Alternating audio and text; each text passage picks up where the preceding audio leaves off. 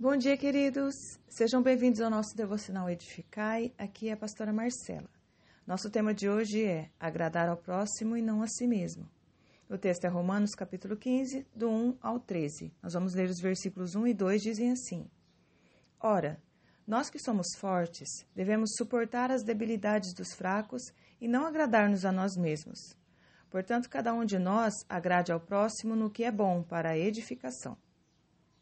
A igreja é como um corpo.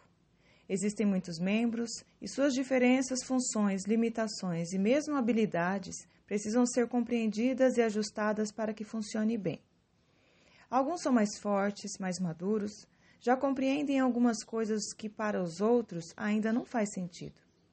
Isso pode gerar conflitos quando não compreendemos a importância da unidade no corpo. Então, Paulo se inclui com os fortes, num chamado a suportar, ajudar, servir aos mais fracos, como uma responsabilidade, uma vez que a força que possuem os torna capazes de edificar os menos fortes.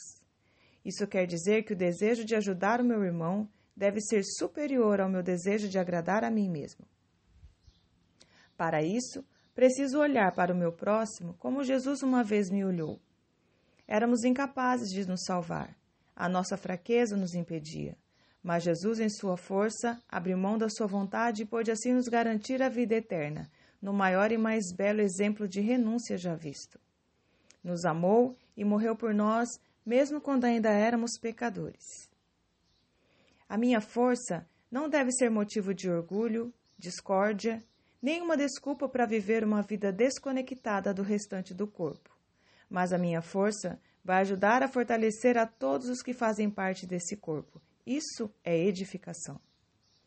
A força do crente é eficaz quando, ao invés de avançar em direção à sua vontade egoísta, recua em submissão e amor a Deus e aos seus irmãos.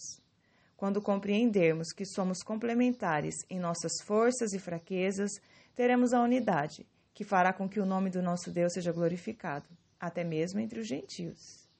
Deus abençoe você, tenha um excelente dia, em nome de Jesus.